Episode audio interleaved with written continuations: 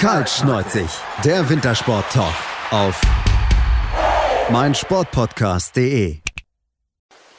Hallo und herzlich willkommen zur neuen Ausgabe von Kaltschneuzig, der Sport Talk auf meinsportpodcast.de. Und in der heutigen Ausgabe beschäftigen wir uns mit einem Thema, was letzte Woche stattgefunden hat, und zwar die Junioren-WM bzw. U23-WM im Ski-Nordisch-Bereich in Oberwiesenthal. Und da haben wir uns mal gesagt, okay, da wollen wir uns einmal die Zeit mit uns mal angucken. Ja, was ist so die Zukunft im, im Skilanglauf, im Skispringen und in der nordischen Kombination ist? Das machen wir natürlich. Wir haben jetzt einen Experten eingeladen. Mein Name ist Sebastian Mühlhoff und äh, bei mir ist mit dabei der liebe Dirk Hofmeister von Sportschau.de, der die ganze Zeit mit dabei gewesen ist. Hallo Dirk. Hallihallo. Ich muss allerdings einschränkend sagen, ich war nicht für die Sportschau ähm, jetzt in Oberwiesenthal, sondern ich war für den Mitteldeutschen Rundfunk, für meinen, für meinen Heimatsender, für meinen Heimsender. Äh, wir haben da sehr viel live übertragen, ähm, Livestreams gehabt und auch Berichte geschrieben und äh, habe Fotos gemacht. Und ich war also für den MDR da und nicht für die Sportschau. Das einschränkend vorhergesagt. Genau, einschränkend vorhergesagt. Wer sich das alles mal durchlesen will, äh, gibt auf der MDR-Seite eine gute Übersicht zu allen Tagen. Also es ist wirklich so gut aufgedröselt, da kann man alles nochmal in Ruhe nachlesen, alle Fotos nochmal anschauen und ähm, ja, auf jeden Fall sehr empfehlenswert. Und das war es jetzt mit der Werbung für den MDR dir. Ähm, lass uns ein bisschen auf die Wettbewerbe gucken und uns mit anfangen mit dem, mit dem Langlaufbereich, der Bereich, der vielleicht so von den Wettbewerben her die meisten Zeit eingenommen hat und die meisten Wettbewerbe jetzt insgesamt stattgefunden ist. Aus solcher Sicht natürlich haben wir drauf geschaut, okay, was sind vielleicht Namen für die deutsche Zukunft, wo man sagen kann, okay, das könnte vielleicht jemand sein, der dann mal dafür sorgt, dass man so ein bisschen dieses, äh, dieses Tief, was man ja aktuell hat, so ein bisschen durchgehen kann. Und da sind so ein, zwei Namen hin vorgeschossen, Dirk. Ähm, ja, das stimmt. Es sind sogar, wenn ich jetzt, wenn ich es richtig zusammenkriege, sind sogar sechs Namen, die, äh, die ich nennen würde, wenn ich es jetzt hoffentlich alle zusammenkriege, ähm, auf die man zumindest perspektivisch schauen sollte. Perspektivisch heißt, die sind alle so, ne? Es gab ja die äh, U23 WM äh, äh, Wettbewerbe und es gab die U20, die Juniorenwettbewerbe. Das heißt, die sind entweder unter 23 oder unter 20. Das heißt, sie sind noch recht jung und gerade im Langlauf ist es ja so, dass so im Ausdauerbereich die, der Höhepunkt der Karriere eher so Mitte 20 ist und es ist eher eine Ausnahme. Wir haben auch die Ebba Andersen da gehabt, die Schwedin, die mit 22 jetzt schon totale Weltklasse ist. Also die Namen, die ich jetzt nenne, die sind perspektivisch Namen, die im Skilanglauf vorne reinlaufen können. Das ist zum einen Janusz Brugger, ähm, der auch schon einen Weltcupsieg gefeiert hat Allerdings eben jetzt gerade diese Saison läuft es eher durchwachsen. Ähm, äh, der kann aber perspektivisch vorne reinlaufen. Dann ist es Antonia Frebel, ähm, eine Langläuferin, dann Richard Moch, Friedrich, äh, Friedrich Moch, Richard Leupold, Maxim Zerwinka, der auch eine Medaille geholt hat, und Lisa, ähm, Lisa Lohmann. Ne? Das sind jetzt alles Namen, die man vielleicht außer Antonia Frebel und den Janosch Brucker noch nicht so gehört hat. Aber das sind Namen, die man schon mal sich so merken kann für in eine erweiterte Zukunft. Genau, sollte man auf jeden Fall, denn du gerade die, die letztgenannten, Friedrich Mocht, zwei Medaillen gewonnen, zweimal Silber, sowohl über 10 Kilometer als über 30 Kilometer und auch die Lisa Lohmann, ähm, gute Leistungen, Zeit auch zweimal, nee, einmal Silber gewonnen, genau, im Sprint war sie Achte, also von daher doch da gute Leistung. Also das heißt, man kann da ein bisschen positiver vielleicht ein bisschen in die, in die Richtung schauen und Dick, was war da ein Eindruck von den, von den Sportlerinnen und Sportlern?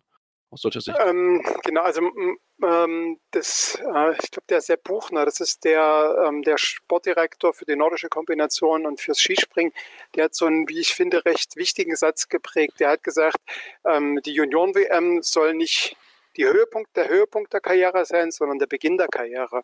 Und genauso sind diese Ergebnisse einzuordnen. Ne? Also so Juniorenweltmeister, gerade im Langlauf gab es in den letzten Jahren schon, schon relativ viele Deutsche, die da vorne mit reingelaufen sind. Und nicht alle konnten sich in der Weltspitze durchsetzen. Und ähm, Peter Schlinkenrieder, der Bundestrainer, hat da jetzt so vor einem halben Jahr, haben die gemeinsam auch mit dem, mit dem DSV-Vorstand da so eine neue Konzeption entwickelt, die zum einen sagt, wir setzen mehr auf die Eigenverantwortlichkeit der Sportler. Die selber kriegen Trainingspläne, die sie ähm, umsetzen sollen, aber wann und wie sie die umsetzen, das ist ähm, ihnen selbst überlassen. Die sollen selber entscheiden, je nachdem, wie sie sich äh, körperlich fühlen, ob sie trainieren können. Es gibt nicht mehr diesen ganz autoritären, äh, ganz autoritären äh, Trainer. Das orientiert sich so ein bisschen an dem äh, Konzept, das auch in Norwegen sehr erfolgreich ist, dass sich die eigenverantwortlichen Sportler dann eben selbst dann auch für oder gegen eine Karriere und auch für den Verlauf einer Karriere entscheiden können.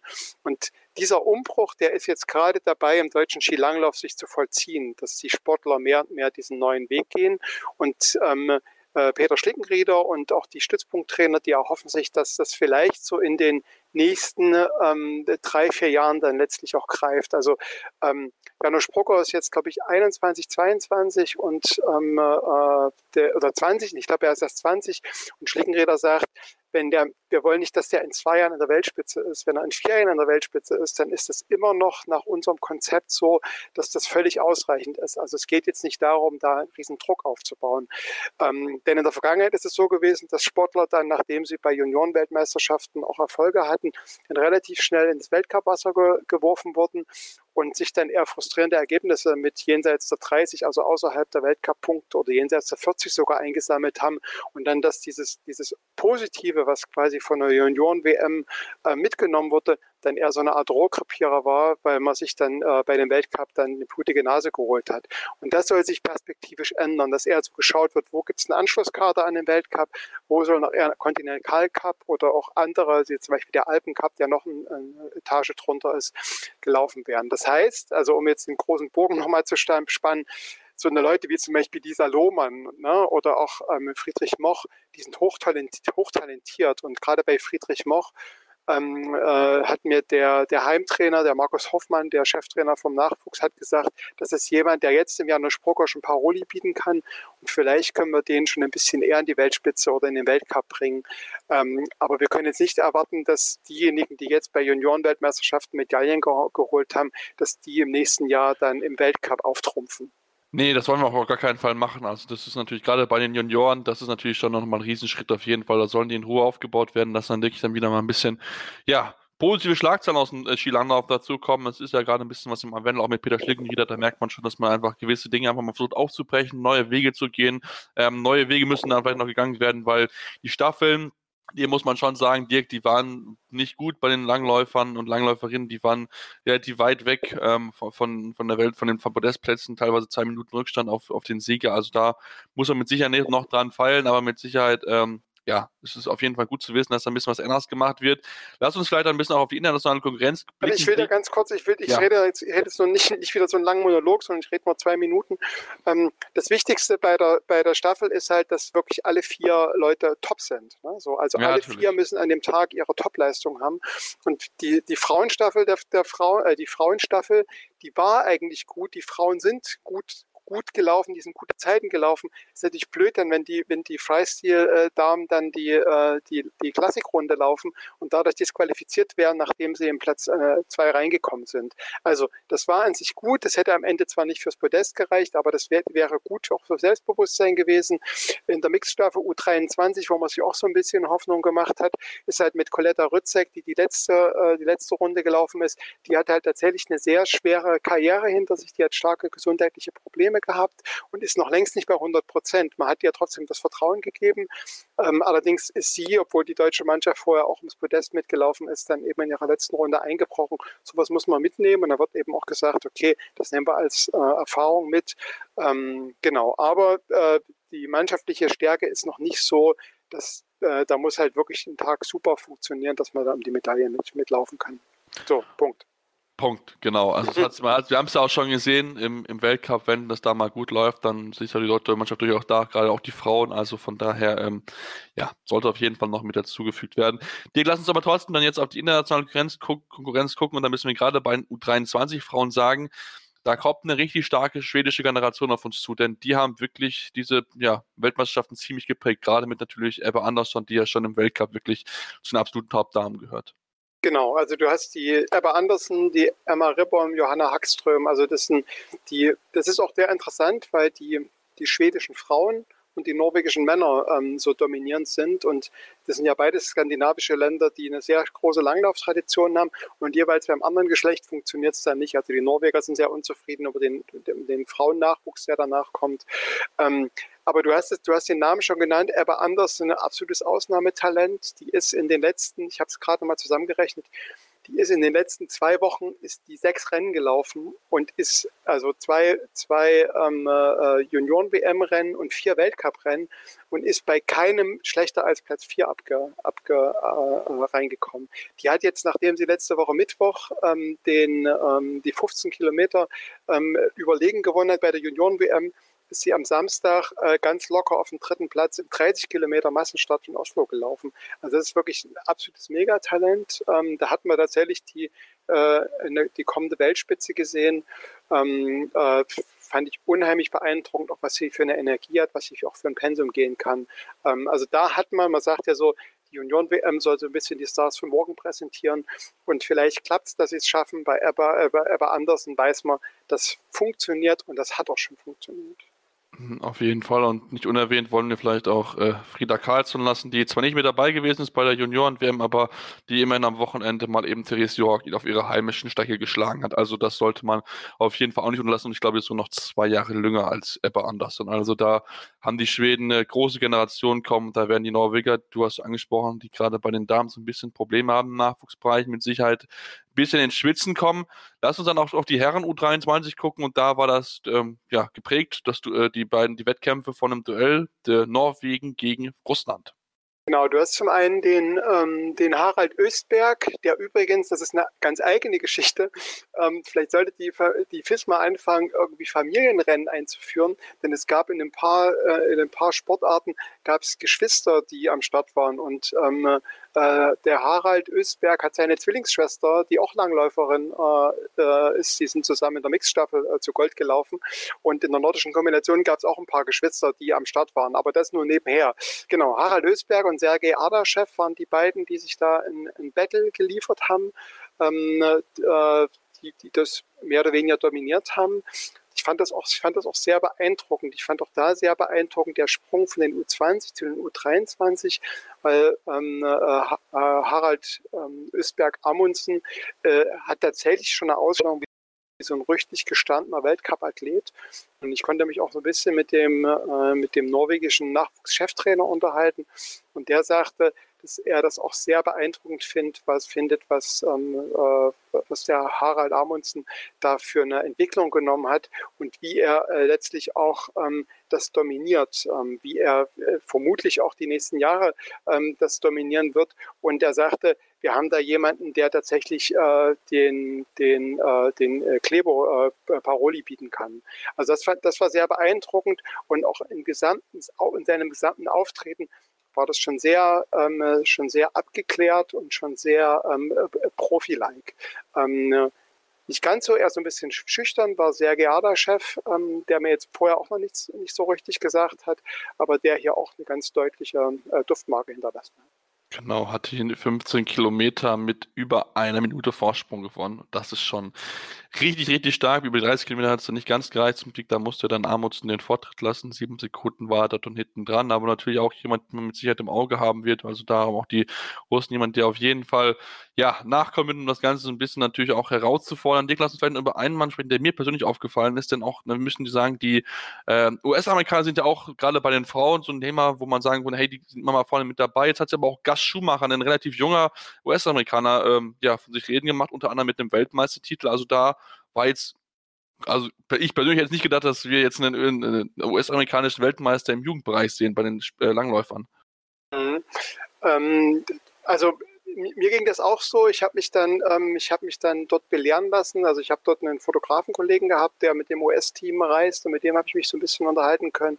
Und der sagte, dass wer den Gast Schumacher so die letzten Jahre beobachtet hat und er hatte das, da konnte man quasi dieses Potenzial schon sehen. Ähm, genau, also für mich war das ebenfalls überraschend. Für mich waren aber, ähm, obwohl ich mich jetzt auch schon seit Jahren mit dem nordischen Skisport beschäftige, äh, waren eben tatsächlich sehr viele Namen ähm, äh, in, äh, bei der Union WM, die mir jetzt erstmal so nichts gesagt haben, weil viele dann tatsächlich eben aus dem Kontinentalcup kamen oder nur sehr vereinzelte Weltcup-Einsätze haben. Aber das US-Langlaufteam, muss man sagen, hat zum einen ähm, sehr dadurch beeindruckt, dass sie eben gut waren. Julia Kern ist, eine, hat, äh, ist, eine, äh, ist im Sprint Dritte geworden in dem U, U23-Bereich. Ähm, oh. Übrigens nette Nebengeschichte. Die Julia Kern, die hat Eltern, die aus Deutschland kommen, die irgendwie nach der Wende, die waren zu DDR-Zeiten irgendwie Biochemiker, haben nach der Wende keinen Job gefunden, sind in die USA gegangen, sind ausgewandert und haben dort, ich glaube an der Berkeley University, haben sie eine Anstellung gefunden. Das Skifahren hat Julia Kern aber im Erzgebirge gelernt und zwar am Fichtelberg durch ihre Oma, weil die irgendwie jedes Jahr Weihnachten da runtergefahren sind, wieder ins Erzgebirge zur Oma. Und ähm, als sie noch so ein kleiner Steppke von vier, fünf Jahren waren, dann hat sie die Oma mit warmem Tee und Gummibärchen gelockt, so nach dem Motto, wenn du die nächsten Schritte bis zu dem Hügel kommst, dann kriegst du noch ein paar Gummibärchen und so. Also eine schöne Geschichte, äh, Julia Kern. Und ähm, genau, die US, die US-Mannschaft insgesamt, eine sehr stimmungsvolle Mannschaft, da ging immer tierisch die Post ab, wenn die eine Medaille geholt haben. Ich glaube, die haben insgesamt vier ähm, Langlaufmedaillen geholt. Das war sehr beeindruckend zu sehen. Und da merkt man auch im Team, dass da was passiert. Ähm, die, äh, die Nachwuchsförderung ist in den USA ganz anders gelegt als in Deutschland. Ja, da gibt es sehr viele einzelne Sportfördergruppen, da muss man sich um Sponsoren bemühen. Ähm, aber da ist ebenfalls was im, im Wachsen. Ähm, äh, und da kann man sich durchaus vorstellen, dass in Zukunft mehr US-Amerikaner auch im Weltcup vorne mit reinlaufen. Und Gas Schumacher, Shoemaker, wie Gas Shoemaker, wie er natürlich genannt wird. Ne? Und ja. ähm, Julia Kern sind da zwei Namen, die man, die man sich durchaus merken kann. Auch allgemein, du hast es angesprochen, die wirklich mannschaftlich gut gewesen, auch bei beiden Staffeln im Juniorenbereich aufs Podium. Die Herren haben gewonnen, die Mädels sind auf Platz 2 gelaufen, hinter die Schweiz, die mit Siri Wieger auch jemanden hatten, die man vielleicht auf der, Namen, auf der Rechnung haben musste, habe ich mir mal aufgeschrieben. Und auch ähm, Isabella Macic, die Polin, vielleicht auch nochmal ein Name, den man vielleicht in den nächsten Jahren vielleicht mal irgendwann im Weltcup sehen wird. Das sind natürlich die Polen, die auf so eine kleine Nachfolgerin von Justina Kowalczyk warten, natürlich auch sehr, sehr freuen. Ähm, Dirk, wie war es allgemein so in dem, im Stadion? Wie war es wie besucht? Wie war es stimmungsmäßig? Du hast schon gesagt, die Amerikaner waren ja wirklich sehr, sehr laut. Ist da sonst noch irgendwie was äh, in Erinnerung geblieben von den Wettkämpfen im Stadion? Hm, also ähm, interessanterweise, interessanter Nebeneffekt, äh, Justina Kowalczyk war auch, bei, war, auch, war auch da. Ich habe sie gesehen, wie sie äh, bei Siegerehrung Fotos gemacht hat ähm, äh, von ihrer jungen Landsfrau, ähm, die ja auch bei einigen äh, äh, Medaillenentscheidungen vorne reingelaufen ist. Siri Wicker war Junioren, äh, Jugend-Olympiasiegerin dieses Jahr, also hat dieses Jahr schon auch was gerissen. Insgesamt muss ich sagen, dass es, ähm, ich glaube, die Veranstalter haben am, letzt, am gestrigen letzten Tag haben sie geschrieben, dass sie 15.000 Zuschauer insgesamt hatten, was für eine Junioren-WM sehr beeindruckend ist. Die Zuschauer haben das auch immer wieder gelobt, äh, die, die Athleten haben das immer wieder gelobt, ähm, wie herausragend das war, dass sie an den, äh, wie sie an der, äh, an der Strecke angefeuert wurden. Äh, auch im Skisprungstadion war eigentlich immer recht gute Stimmung. Ähm, also das ist etwas, was, was die Athleten herausgehoben haben, dass gute Stimmung war. Man muss natürlich auch sagen, es waren trotzdem viele Familienangehörige da, ähm, äh, die dann mitgereist sind, zum Beispiel aus den USA. Aber es war auch lokales Publikum da. Also die, das, das, die Erzgebirger sind da durchaus ähm, äh, Skisportaffin und äh, haben dazu geguckt. Und insgesamt, was man vielleicht auch noch sagen muss, ist, ähm, ich glaube, Oberwiesenthal war die Tage so fast der einzige Ort in Deutschland, wo es wo tatsächlich sehr guter Schnee war, wo es auch viel geschneit hat, wo aber immer, immer mal auch die Sonne rausgekommen ist. Weil man hatte so ein bisschen vorher die Befürchtung, dass es ähnlich wie der Biathlon-Weltcup in Oberhof ist, dass es sehr neblig ist. Es gab immer mal Tage, wo es auch neblig war. Es gab auch Tage, wo es durchgeschneit hat. Ähm, aber so insgesamt so das Wetter, also ich habe auch ein bisschen Vitamin D getankt durch die Sonne, habe einen Sonnenbrand auf der Nase, ähm, was jetzt durchaus auch, ja genau, vielleicht jetzt für die letzten Tage eher ein bisschen ungewöhnlich war, so in Deutschland, ja. wo es dann doch viel geregnet hat. Also ähm, ich, ich komme irgendwie, bin irgendwie mit einem ganz guten Gefühl wieder weggefahren und ähm, muss, muss auch sagen, dass die Langlaufwettbewerbe schon die stimmungsvollsten waren. Also, ne, mhm. ne, wir sprechen gleich noch über die Noko und über, die, über das Skispringen, aber das Langlauf ist mir da schon von der Stimmung mit am positivsten in Erinnerung geblieben. Das ist doch sehr, sehr schön, dass da ähm, ja das Coronavirus ja nicht dafür gesorgt hat, dass die Stimmung so ein bisschen auf der Strecke geblieben ist. Wir haben es ja jetzt am Wochenende ein bisschen gesehen bei den Wettbewerben, dass da noch ein bisschen was anderes, wenn das Stadion da so leer ist und du ja vor leerem Rängen läufst. Deswegen sehr, sehr schön zu sehen, dass das gut angenommen wurde von den, von den Fans dort vor Ort, natürlich auch von den Familienangehörigen und ähm, ja, dort Sport, wir beschäftigen uns gleich mit dem nordischen, nordischen Migration und dem Skispringen. Deswegen bleibt dran hier bei Karl Stolz im Sport Talk auf meinsportpodcast.de. Ja, wir sind wieder zurück bei Kaltschatz der Sport Talk auf meinsportpodcast.de und wollen uns jetzt, bevor wir uns mit dem äh, Skispringen und der Konvention beschäftigen, natürlich noch mit dem Thema Coronavirus beschäftigen. Denn Dirk, du hast mir gesagt, es gab da doch schon ein paar Kleinigkeiten, die auf jeden Fall noch erwähnenswert sein sollte, denn die Vorbereitung ähm, ist vielleicht ein bisschen überraschend, wo sie überall stattgefunden ist, denn es war nicht immer im Heimatland. Genau, also grundsätzlich ähm, hat uns das natürlich auch beschäftigt. Also, ne, wenn du da hinfährst als Journalist und da sind tausend Leute und ganz viele äh, Athleten und ganz viele Zuschauer, dann beschäftigt man sich natürlich schon damit, was, was passiert. Ähm, es gab zur selben Zeit, als die nordische Ski-WM, äh, die Junioren-WM begonnen hat, gab es diesen ähm, äh, den, den Bob-Weltcup in Altenberg. Ähm, wo vorher Fragebögen ausgeteilt wurden. Das haben die Veranstalter bei der Junioren-WM haben das auch gemacht, haben Fragebögen an ähm, Länder oder an Sportler aus Ländern vergeben, die aus sogenannten Krisengebieten kamen. Ne? Also Italien, ähm, äh, Japan, Korea, ähm, China ganz, ganz vor allem. Und ähm, äh, es kam dann raus, dass die meisten dieser Sportler aus den sogenannten Corona-Krisengebieten gar nicht zu Hause waren, sondern teilweise schon Monate äh, in skandinavischen Ländern trainiert haben. Also die Italiener haben zum Beispiel nicht in Südtirol trainiert, sondern die haben in Skandinavien trainiert. Die Chinesen und Chinesinnen, die sind seit November, muss man sich mal vorstellen, seit November nicht zu Hause gewesen, sondern haben seit November in, Skan äh, in Skandinavien, in Norwegen trainiert. Also ne, da wurde im Vorfeld so ein bisschen Entwarnung gegeben von den Veranstaltern. Es wurde aber auch gesagt, falls hier ein Fall auftreten sollte, dann haben wir Kontakt mit den Behörden. Es gibt da so bestimmte Notfallpläne, zum Beispiel einzelne Sportler erst in Quarantäne zu setzen oder zu, in gewisser Weise zu isolieren. Und wenn das nicht ausreicht, dann mit den Behörden halt zu besprechen, dass es eine, dass dann Mannschaften oder größere Teile dann eben äh, entsprechend isoliert werden. Ist alles nicht eingetreten, lag vielleicht auch daran, dass vor Ort sehr penible Sicher äh, Hygienevorschriften äh, waren. Also die Volunteers wurden angehalten, ähm, die Leute darauf aufmerksam zu machen, sich regelmäßig die Hände zu waschen. Es hing überall so ähm, äh, Merkzettel auf den Toiletten, dass man, wie man sich die Hände richtig wäscht, welche Region äh, bei den Händen beim Händewaschen äh, man manchmal vergisst. Ähm, und es war auch immer Desinfektionszeug da. Ich habe mich da auch immer dran gehalten. Ich habe auch versucht, immer den Ellenbogen die Tür aufzumachen. Allerdings habe ich auch gesehen, gerade auf dem Männerklo, das ist ja so ein bekanntes Phänomen, dass irgendwie die Hälfte der Männer sich dem Pinkeln, Entschuldigung, die Hände nicht wäscht. Und trotz Corona habe ich eben auch Leute gesehen, die vom Pissbecken weg sind und dann einfach raus, ohne sich die Hände zu waschen, geschweige denn zu desinfizieren. Aber das ist vermutlich eher ein Problem, was man jetzt nicht so schnell rauskriegt, trotz Corona.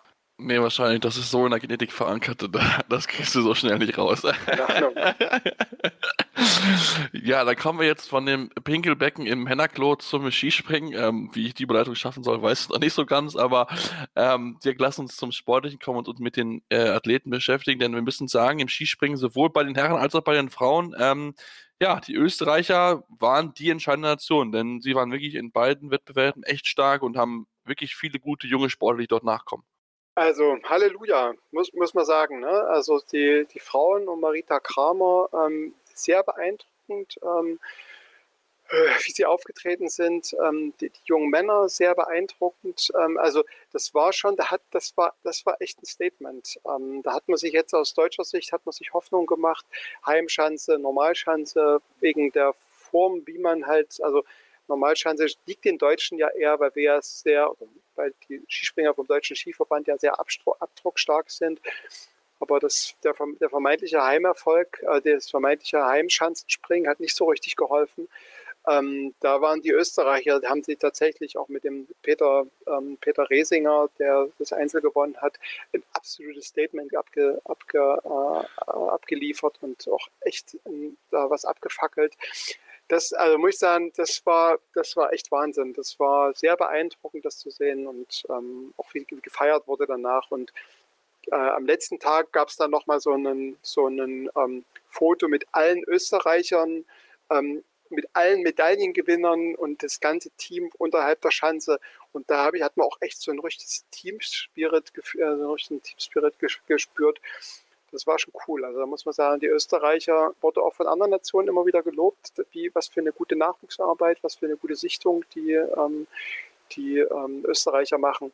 Also Halleluja, da können sich Stefan Kraft und äh, Kollegen warm anziehen, wenn die das im Weltcup äh, ähm, äh, bestätigen können. Und so, eine, so ein, Einzel, ein Einzeltitel bei einer JWM ist ja zumindest schon mal eine Eintrittskarte für einen Weltcup.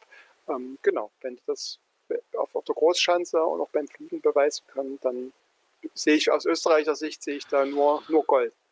Ja, das muss man sagen, wenn wir mal gucken, in den Top 8 beim Springen waren drei Österreicher, also man merkt wirklich, wie stark das Team gewesen ist. Hat dann aber nicht ganz gereicht zum Mannschaftstitel, denn wir müssen auch sagen, dass auch die Slowenen überraschend gut gewinnen, sowohl bei den Herren als auch bei den Damen. Ähm, gut, bei den Herren kommen sie gerade aktuell relativ gut rein, muss man sagen, da sind sie auch momentan auf zum Hof, und was bei den Frauen nicht überraschend ist, denn da sind sie ja schon wirklich seit Jahren schon immer wieder mit Top-Damen äh, mit dabei. Also auch da merkt man, dass die Slowenen auch viel Wert legen, dass beide wirklich auf einem guten Niveau sind, beide Mannschaften, beide Geschlechter.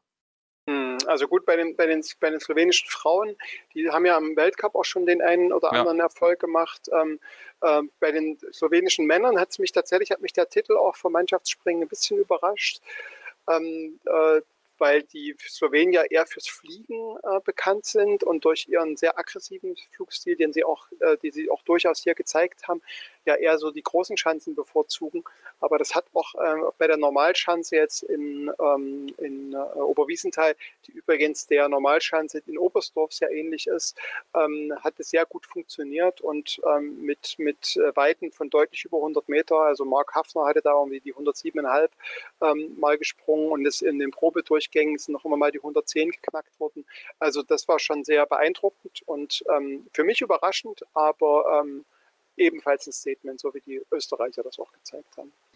Statement haben die Deutschen nicht so ganz gesetzt, würde ich es jetzt sagen. Dirk, ähm, wenn wir uns das angucken, bei den Frauen, keine einzige Springerin hat im Einzel- oder auch im Mannschaftsspringen die 100 Meter geknackt. Ähm, ja, da ist noch ein bisschen Luft nach oben. Auch die Herren ähm, immerhin einen dritten Platz geholt im Teamspringen, aber auch da muss man sagen, ähm, da kann man auch noch ein bisschen, bisschen mehr machen, denn gerade die Abstände dann zum ersten, die sind dann schon wirklich sehr, sehr groß. Also bei den Herren, beim Mannschaftsspringen sind es über 60 Punkte, bei den Frauen sind es fast 100. Also da ist ein bisschen was zu tun noch für den DSV.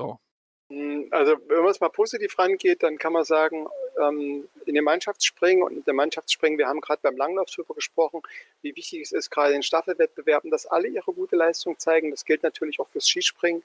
Ähm, es sind zweimal dritte Plätze rausgesprungen, das heißt zweimal die, äh, zweimal die Bronzemedaille. Medaille. Nichtsdestotrotz würde ich da auch eher Schatten sehen. Das würde ich aber sagen, das liegt auch ein bisschen mit an der Anlage. Ähm, die ähm, äh, Schanze in, in Oberwiesenthal ist ein bisschen speziell, ist ja auch 2006, glaube ich, umgebaut worden. Ähm, ich sagte es schon, ist ähnlich wie Oberstdorf. Und ähm, man hatte sich ein bisschen erhofft, so wie das eben bei den Langlaufstrecken auch war, da haben wir jetzt gar nicht drüber gesprochen, die Langlaufstrecken sehr schwer und da gab es aber tatsächlich einen Heimvorteil, weil man sich als deutscher Sportler gut auf diese Langlaufstrecken vorbereiten konnte. Und das war beim Skispringen halt leider nicht so, weil, ähm, weil das Wetter nicht mitgespielt hat und weil dieser Mountain Climber, der die Skispringer vom, von unten bis hoch an die Schanze ähm, bringen sollte, im Vorfeld nicht so richtig gut funktioniert hat. Hinzu kam, dass die Schanze eher ein bisschen windanfällig ist, die Schanze in, in Oberwiesenthal und es durch, durchaus auch immer mal, ähm, zum Beispiel wenn ich an den letzten Sprung ähm, beim Mixed-Springen denke, äh, im ersten Durchgang ähm, eben der Winter eine gewisse Rolle gespielt hat. Also da gab es so ein paar Faktoren, die zusammenkamen und was man vielleicht als Überschrift ähm, nehmen kann, ist, dass der Heimvorteil an der Schanze tatsächlich nicht so richtig gegeben war. Und das ist möglicherweise ein Grund dafür, warum die Deutschen nicht so gut performen konnten. Ne? Trotzdem, ich sagte es vorhin schon, zwei dritte Plätze im Mannschaftsspringen sind jetzt auch nicht ganz so schlecht. Nee, sind es wie gesagt nicht. So ein bisschen vielleicht der Ausreißer und die Einzelmedaille, die haben so ein bisschen gefehlt, aber auch Kian Merkel mit Platz 6 und Philipp Ramon mit Platz 7 auf dem normalen Wettbewerb ist ja auch gut. Also ist natürlich, die Medaille sind nicht mit dabei. Ähm, auch gerade der Sprung von Kian Merkel mit 106 Meter im zweiten Durchgang, das war schon ein starker Satz, aber wie gesagt, so ein bisschen würde ich mir da ein bisschen mehr wünschen und dann lass uns vielleicht dann auch zu auf Noko kommen. Warte, ganz kurz ja? noch, weil man hätte sich ja gewünscht, weil Luca Roth hat ja letztes Jahr auch eine Einzelmedaille genau. gewonnen und ähm, hat sich dadurch für den Weltcup qualifiziert und ist auch im Weltcup gesprungen. Ne? So, und ähm, das ist ja, ich sagte es gerade schon, es ist so ein bisschen auch die Eintrittskarte, wenn man eine Einzelmedaille geholt, dann im nächsten Jahr Weltcup springen zu ähm, absolvieren. Ich habe jetzt mit der, gestern noch mit der Karin Orgeldinger, der DSV Sportdirektorin, ein, ein Gespräch gehabt und habe sie auch darauf angesprochen. Sie sagte, naja, wir müssen das ein bisschen versuchen, ein bisschen differenzierter zu sehen. Wir wollen, dass die Leute ihren persönlichen Entwicklungsschritt machen. Und wenn sie den Entwicklungsschritt machen, ist es unabhängig davon, ob sie eine Einzelmedaille gewonnen haben, dann gibt es trotzdem die Chance, nächstes Jahr im Weltcup ähm, äh, im Weltcup zu starten. Also der Zug ist noch nicht abgefahren. Ähm, allerdings wäre es leichter, würde ich jetzt mal so behaupten, wenn sie mit der Einzelmedaille nach Hause gefahren wären, ohne Frage. Ja, auf jeden Fall. Das, das erleichtert so ein bisschen die Argumentation auf jeden Fall. Deswegen mal gucken, wie das die deutschen Herren dann, dann auch weitermachen, die Junioren. Ähm, lass uns vielleicht dann zum Thema nordische Kombination gucken. Und da natürlich waren sie auch die Augen darauf geblickt, wie sieht es denn überhaupt aus bei den Junioren? Denn Dirk, wir wissen, äh, die Frauen- und nordische Kombination wird jetzt nach und nach ähm, Weltcup geben. Also ab nächster Saison wird es dort einen Weltcup geben. Und natürlich dann schon spannend zu gucken, wie sieht es aktuell aus. Und da müssen wir aus deutscher Sicht sagen, das sieht richtig gut aus. Genau, das ist ähm, endlich mal endlich mal was was ja, genau. Positives. also ähm, liebe junge Eltern, nennen Sie Ihre Tochter Jenny. Ähm, denn äh, Jenny Nowak ist ein Name, den man tatsächlich sich merken kann. Jenny Nowak war, die ist nordische Kombiniererin in dieser ganz jungen Sportart hat dieses Jahr bei Jugend-Olympia in Lausanne schon Bronze gewonnen und ist jetzt zum Weltmeistertitel gesprungen und gelaufen, wobei man da auch sagen muss, man weiß, dass sie eine starke Spring, starke Läuferin ist und sie hat sich den Grundstein für den überragenden Erfolg eben im, im Springen gelegt. Ähm, sie war die Saison, lief noch nicht so richtig gut bei ihr und auch die Probesprünge jetzt in Oberwiesenthal war nicht so gut. Im Wettkampfsprung hat sie aber, ähm, hat sie aber echt einen rausgehauen und ähm, ist dann sehr überlegen zum Sieg gelaufen. Äh, ihr Heimtrainer, mit dem ich sprechen konnte, der sagte, sie ist so ein bisschen so eine Wettkampfsau, hat er nicht gesagt, aber ich jetzt mal so bezeichnet, tatsächlich, die, auch wenn es mal hoch und runter geht, die sich aber auf den Punkt konzentrieren kann. Und diese mentale Stärke ist was, was sie ausmacht. Und der Vorteil ist, das ist eine sehr junge Sportart. Ähm, wir wissen mittlerweile, dass sich in äh, das weltweit da ganz schön aufgerüstet wird. Also die Russen, die Japaner, die Österreicher stecken da sehr viel Energie rein, um in dieser jungen Sportart, wo die Weltspitze noch nicht ganz so ausgeprägt ist, um dann was da was zu reißen, und dass man da mit Jenny Novaks ähm, so ein Ausnahmetalent hat, ähm, das ist schon sehr, sehr beeindruckend. Und du sagtest es, nächstes Jahr als Weltcup-Premiere. Dieses Jahr sind sie noch Kontinentalcup gelaufen und gesprungen und nächstes Jahr im Weltcup. Und nächstes Jahr gibt es dann sogar schon die ersten in Anführungsstrichen richtigen Medaillen, ähm, äh, richtigen WM-Medaillen, weil es bei der WM äh, die nordische Kombination der Frauen geben wird. Und es wird auch ein Mixed-Wettkampf äh, um der WM geben, wo dann die Männer und die Frauen zusammenspringen. Und da kann man sich gute, gute Chancen ausrechnen, dass man zum Beispiel mit was ich, ähm, Jenny Novak und der äh, Maria Gerbert, die auch eine gute, äh, eine gute äh, Rolle gespielt hat, ähm, dass man da vielleicht auch in der Mix eine WM holen kann, eine WM-Medaille holen kann.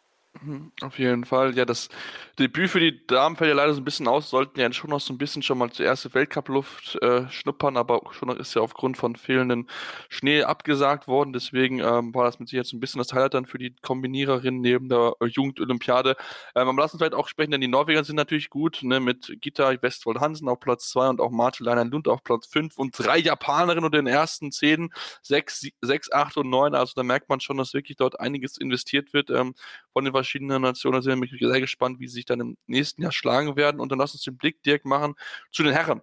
Denn da müssen wir sagen, aus deutscher Sicht, das Springen ist weiterhin auch dort das Thema. Also da merkt man schon, dass man hinterher ist. Und klar, gegen Jan, Jens Lukas Oftepo und Johannes Lamparter, die beide schon Weltcup-Luft geschnuppert sind, waren kein Kraut gewachsen. Also ne, das ist, das war ein offenes Geheimnis vorher, dass ja. äh, Oftepro und Lamparter, die werden ähm, also eigentlich hätte man wirklich, ähm, ich hatte irgendwie keine Zeit zum Betten und wahrscheinlich wäre die Quote auch echt nicht so gut gewesen. Aber das Ofte Pro das Ding gewinnt, das war, das hätte, hätte man, hätte man gar nicht aufstehen müssen, um das zu wissen. Also das war, das war auch sehr überlegen, wie er das gemacht hat. Ne? Der hat dann, ist ja zum Beispiel im, in der Männer, äh, Männerstaffel dann am, am Wochenende ist er gar nicht mehr gestartet, weil er dann schon wieder im Weltcup zurück ist. Ähm, genau, das war sehr überlegen, das war sehr beeindruckend. Auch ähm, muss man sagen, er ist ja noch so, er ist ja noch so jung, er hat ja wirklich auch noch eine, eine große Zukunft vor sich, ähnlich wie Jan Magnus Rieber, der ja auch noch sehr jung ist. Und ähm, das Springen durch der Norweger und auch hier die Österreicher am Springen sehr gut ähm, äh, äh, dominiert das und da kommen die Deutschen leider, leider nicht so richtig gut ran.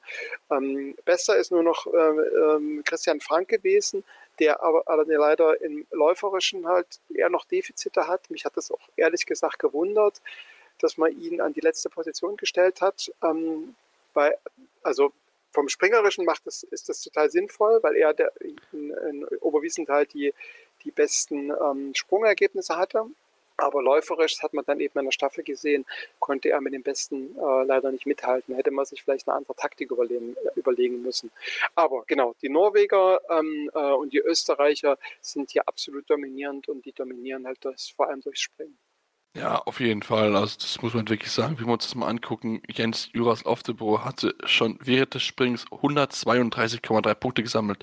Der nächstbeste war Christian Frank mit 150,5. Also da merkst du schon mal, was das schon allein dadurch für einen riesen Vorsprung sich einfach rausgesprungen hat. Also ähm, ja, unfassbar, muss man wirklich ganz, ganz klar genau, sagen. Genau, der hätte rückwärts, der hätte die letzte Runde rückwärts laufen können und wäre trotzdem noch ähm, äh, als Sieger ins Ziel gekommen. Ein bisschen übertrieben jetzt, aber das war Ja, ein bisschen übertrieben, aber das ist krass. Ja. Eine absolute Demonstration. Genau. Man hätte sich aus deutscher Sicht hätte man sich natürlich gerade von denen, die, jetzt auch in den letzten Jahren schon noch einiges gezeigt haben, Luis Lehnert und David Mach hätte man sich mehr, ähm, mehr erwischen können, äh, mehr erhoffen können. David Mach ähm, hatte einen, einen guten Sprung, ähm, aber hat eben an der Schanze auch noch nicht so ganz überzeugen können. Ähm, genau, das, das war ein bisschen schade. Ähm, ich habe auch, ähm, äh, die Staffel war ja am Sonntag und wir hatten eigentlich vorher darüber gesprochen, dass wir danach noch ein Mannschaftsfoto machen. Und ich habe eigentlich nicht damit gerechnet, dass sie, weil die waren im Ziel schon sehr enttäuscht, dass sie die Medaille nicht, ähm, nicht geholt haben. Sie sind schon so intern, haben sie ein bisschen die Hoffnung auf Gold gehabt. Und jetzt ist am Ende bloß Blech geworden, der vierte Platz. Ähm, aber die waren trotzdem dann noch so gelöst, dass wir dann trotzdem noch ein Mannschaftsfoto vor, vor, vom Langlaufstadion gemacht haben. Also ähm, auch da äh, gilt wahrscheinlich, okay, wir haben es versucht, wir haben unser Bestes gegeben und sie lagen zwischenzeitlich ja auch auf Silberrang, ähm, aber letztlich, ne, auch da müssen alle vier, muss es gut zusammen, zusammen äh, funktionieren. Und da hat ähm, Christian Frank leider nicht die Wettkampfhärte gehabt, da noch um die, oder nicht diese, diesen Punch, ähm, da um den, um zwei oder Platz zwei oder drei mitlaufen zu können. Ja, Genau. Sehr, sehr schade natürlich, aber ähm, ja, trotzdem äh, müssen wir mal gucken, wie sich da weitergeht. Wir haben es gemerkt, das Springen ist mit Sicherheit das Thema. Ähm, gut, bei Christian Franke, ist schon mal ein guter Springer, das ist schon mal eine gute Grundlage, denn läuferisch kann man noch am ehesten fallen als zum Springen, deswegen müssen wir mal gucken, wie sich die deutschen Junioren weiterschlagen werden. Dirk, ähm, wir sind jetzt so relativ am Ende. Was wäre so ein abschließendes Fazit von dir? Denkst du, wir sehen einige Athleten im nächsten Weltcup, die dann für ordentlich Furore sorgen werden? Naja, das mit dem ordentlich Furore ist, ist wirklich so eine Sache, denn ähm, man hat schon, wir haben über die Langläufe gesprochen, wir sehen das bei Lampard und Off the Pro ähm, in der nordischen Kombination der Frauen, die sich ja jetzt erst entwickelt, also wo man jetzt, es gibt zwar auch so ein paar ältere Österreicherinnen, die jetzt in der nordischen Kombination schon mitmachen, aber ähm, bei der nordischen Kombination werden wir ein ähnliches Feld sehen bei den Frauen, wie wir es wie jetzt bei der JWM gesehen haben. Und ansonsten bei Sportarten, die schon gut entwickelt sind und gerade im Langlauf ist es ja so, dass die Weltspitze ja auch so, also die gibt ja so ein Tempo vor. Und da kann vielleicht die, die Ebba Andersen und der, der Harald Amundsen, die können da vorne mit einer Rolle spielen. Aber ansonsten ist der Sprung eben doch noch ganz schön groß. Und das sieht man halt ähm, bei Leuten wie zum Beispiel im Luca Roth beim Skispringen, der letztes Jahr ähm, äh, bei der JWM auch aufgetrumpft hat und es dann eben im Weltcup eben nicht geschafft hat. Ne? So, ähm, oder auch einem Langläufer wie den Werner Sprugger, der eben auch schon Weltcup gewonnen hat. Wenn da mal halt irgendwas nicht funktioniert, ne? der auch schon äh, Junioren-WM-Medaillen ge ähm, geholt hat, wenn irgendwas in der, in der Vorbereitung nicht so mega funktioniert, wenn man irgendwie einen Infekt hat oder so, dann kann das ganz schnell die, äh, kann sich ganz weit zurückwerfen. Ähm, von daher muss man mal sehen. Ähm, man hat aber sicher ein paar Gesichter gesehen, die man in Zukunft wiedersehen wird. Aber wer das jetzt konkret ist, das, da will ich mich dann doch nicht so weit aus dem Fenster lehnen. Ja gut, gerade bei den Junioren wissen wir es ja nicht so genau. Ne? Wie entwickeln sie sich? Haben sie irgendwann vielleicht andere Prioritäten und so weiter? Das sind ja noch alles Faktoren, die da mit reinspielen können. Deswegen ähm, behalten wir das einfach mal auf jeden Fall im Auge. Ich denke, es ist auf jeden Fall ganz gut, einfach mal zu gucken, okay, was könnte eventuell nachkommen an, an Persönlichkeiten, dass, glaube ich, mal einfach schon mal so, ein, so einen kleinen Einblick bekommt in, in die Nachwuchsarbeit der verschiedenen Nationen. Und ähm, dann danke ich dir ganz herzlich, Dick, dass du die Zeit genommen hast, uns mit uns so ein kleines Fazit zum Thema Jugend-WM oder Junioren-WM dann auch in Oberwiesenthal zu machen. Ich habe von dir gehört, das hat dir sehr viel Spaß gemacht und ähm, schauen wir mal, was die nächsten äh, Monate und Jahre dann ergeben wird aus dem Turnier, ja. Also das, das war wirklich mega und ich kann das auch tatsächlich so, als Zuschauer kann ich das echt empfehlen, da mal hinzugehen, weil du hast, ähm, du bist viel näher dran, also als Journalist bist du näher dran, du kannst die Persönlichkeiten eher kennenlernen und du bist aber auch als Zuschauer irgendwie näher dran am, äh, am, am, äh, am Athleten. Bis halt im Ziel ist es total normal, dass die Athleten dann noch irgendwie in den Zuschauerbereich gehen. Zum einen, weil da die Familie steht, ähm, aber auch wenn da, wenn da jemand ruft, hey, hallo Jenny, komm mal her, ich will gerne ein Autogramm oder sowas. Ähm, dann, dann ist das eigentlich total üblich, dass die Sportlerinnen da hingehen und äh, die Sportler und dann eben auch mal, dass man einen kurzen Plausch halten können. Und genau, das ist das, das war, das fand ich sehr angenehm. Ich muss auch sagen, ähm, die, äh, die Teams, wie sie zusammenarbeiten, die Langläufer habe ich ein bisschen besser kennenlernen können.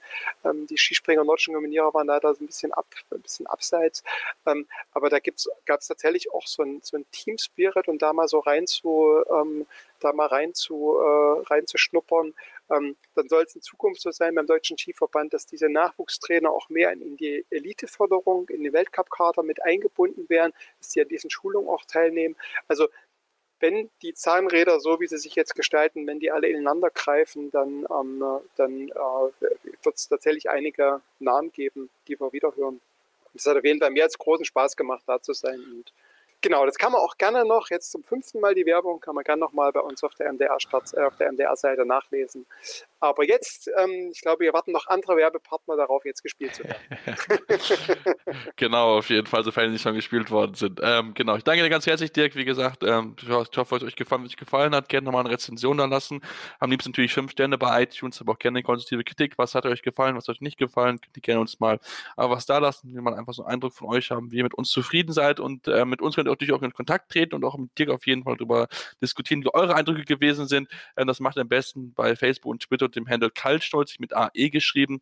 Ähm, dort findet ihr natürlich auch unsere aktuellsten Ausgaben immer wieder, denn dort wird es natürlich auch diese Woche wieder eine Ausgabe geben zu den aktuellsten Entwicklungen und Ergebnissen vom Wochenende und den Einschätzungen, denn es ist ja nicht mehr so lange die Wintersport werden, das heißt, bald ist wieder Pause.